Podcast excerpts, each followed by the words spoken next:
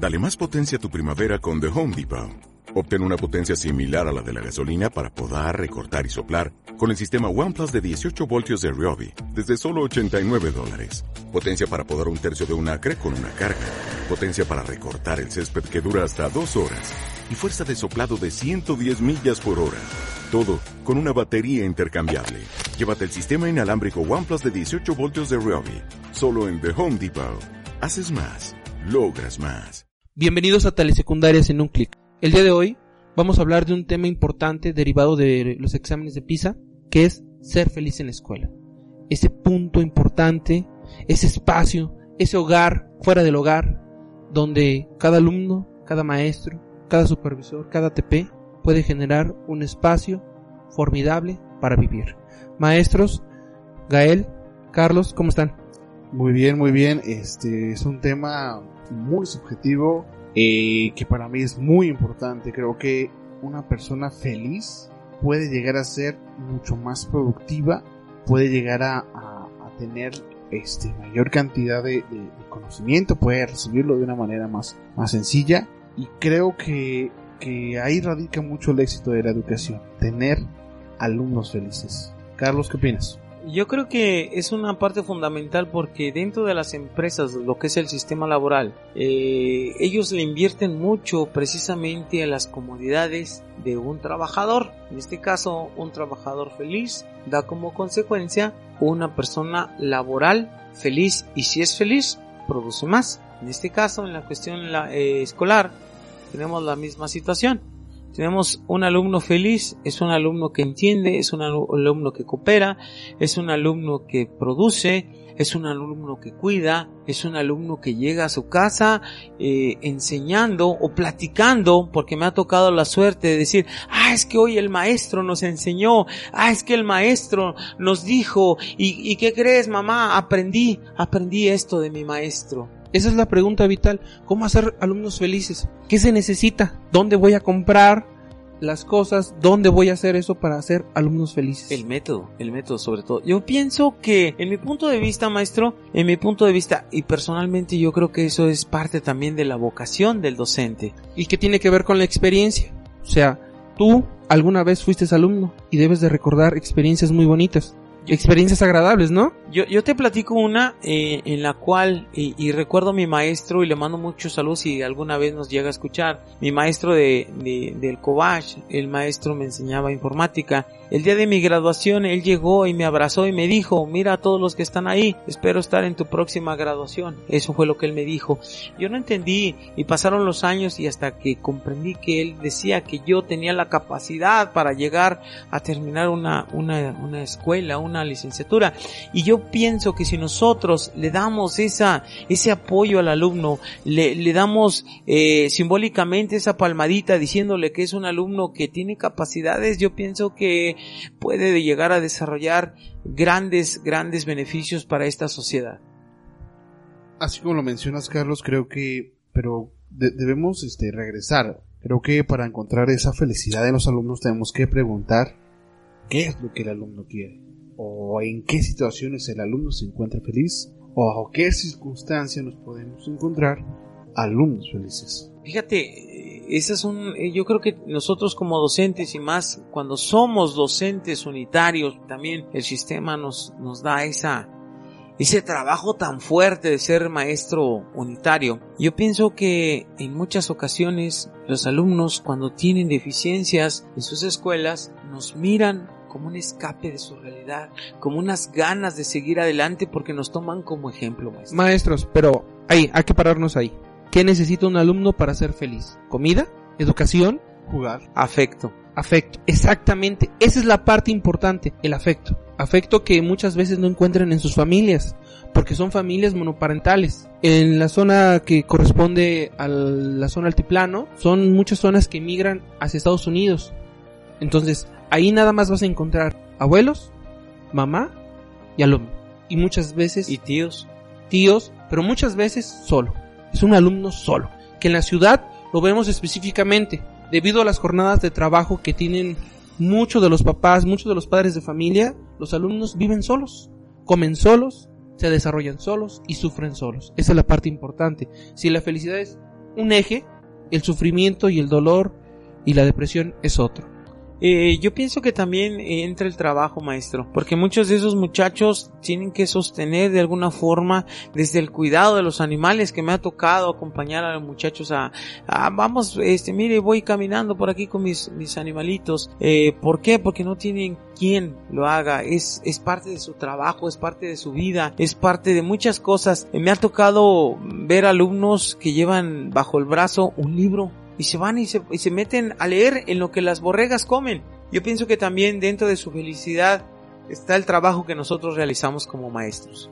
y, y, rescato mucho el, comentario de nuestro compañero.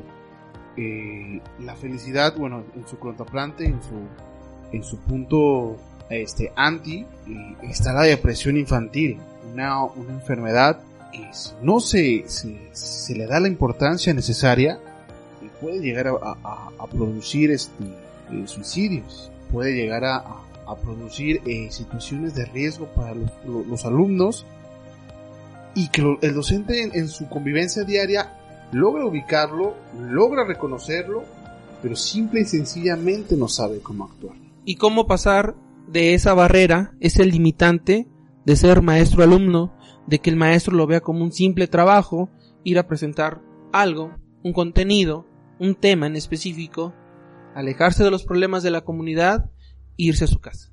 Verlo como un simple trabajo. ¿Cómo, cómo pasar esa barrera? De que nuestro trabajo como maestros, pues no es un trabajo fácil. Es un trabajo donde implica mucho sentimiento y muchas emociones.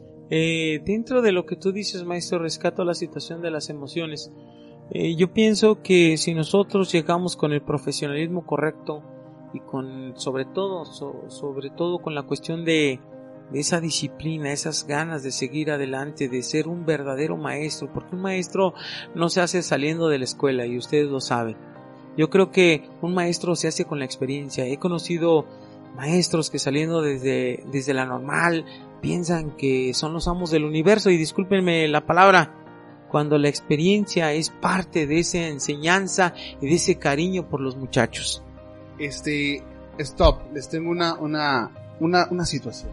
Hablamos mucho de, de situación emocional, pero ¿qué pasa cuando el docente emocionalmente no se encuentra bien? Realmente como profesionistas estamos listos para lidiar con esas situaciones de los alumnos, porque en ocasiones eh, hablamos de alumnos deprimidos, alumnos con baja autoestima, alumnos desnutridos, pero no olvidemos que también existen los maestros con depresión los maestros con baja autoestima. Aquí importante, el primer rasgo para aceptar es mencionar, como lo hacen los alcohólicos anónimos en los pasos, en los 12 pasos, es tenemos un problema. Houston tenemos un problema. Y el aspecto emocional es uno de los temas que menos se habla. Parece un tabú mencionado en el hecho, si a ti no te sangra la pierna, si a ti no te duele la cabeza, entonces, si tú tienes un dolor en el alma, en el espíritu, en tus emociones, ese dolor no existe. Y así el sector salud lo tiene tipificado.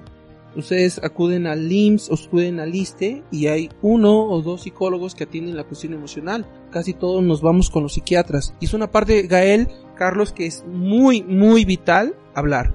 Los maestros que sufren diferentes dificultades emocionales en el ámbito laboral cuál es esta parte, cuál es, qué es lo que necesita hacer el sistema, la estructura, para identificar a esos maestros y ayudarlos, porque una parte importante es que un maestro también contento, un maestro que tiene ganas de ir a trabajar, un maestro que se siente reconocido, valorado, valorado, genera mayor aprendizaje en los alumnos. Carlos.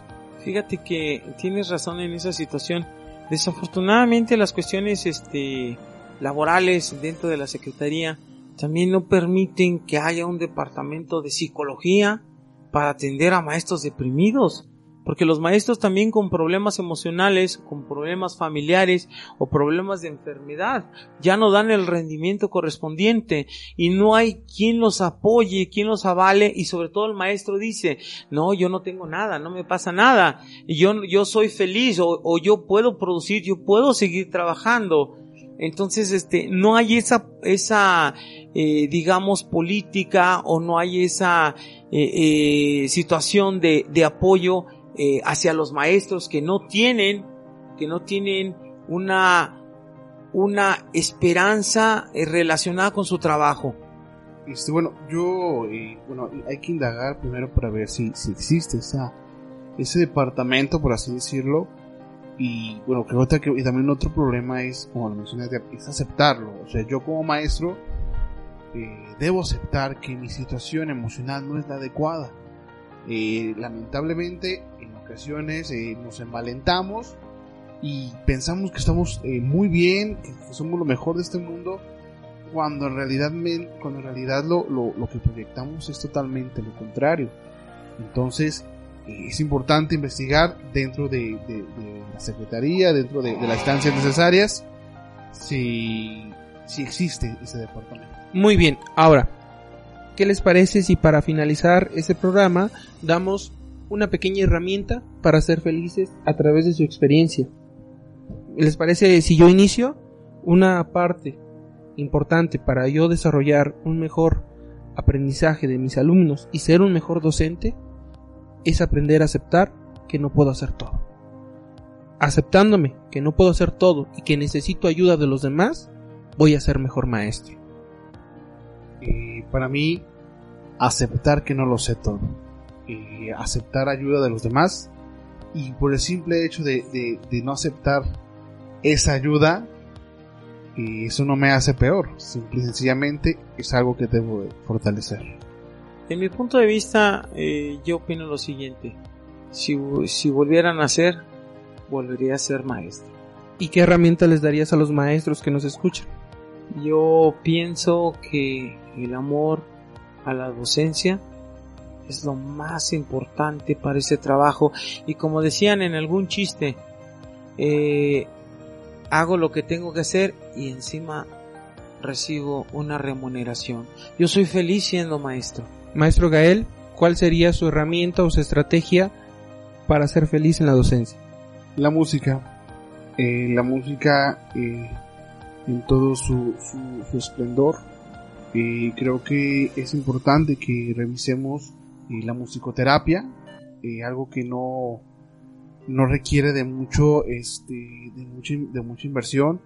El simple hecho de que tengamos una pequeña bocina y la música adecuada para nuestros alumnos creo que puede generar alguna diferencia. Maestros, muchísimas gracias.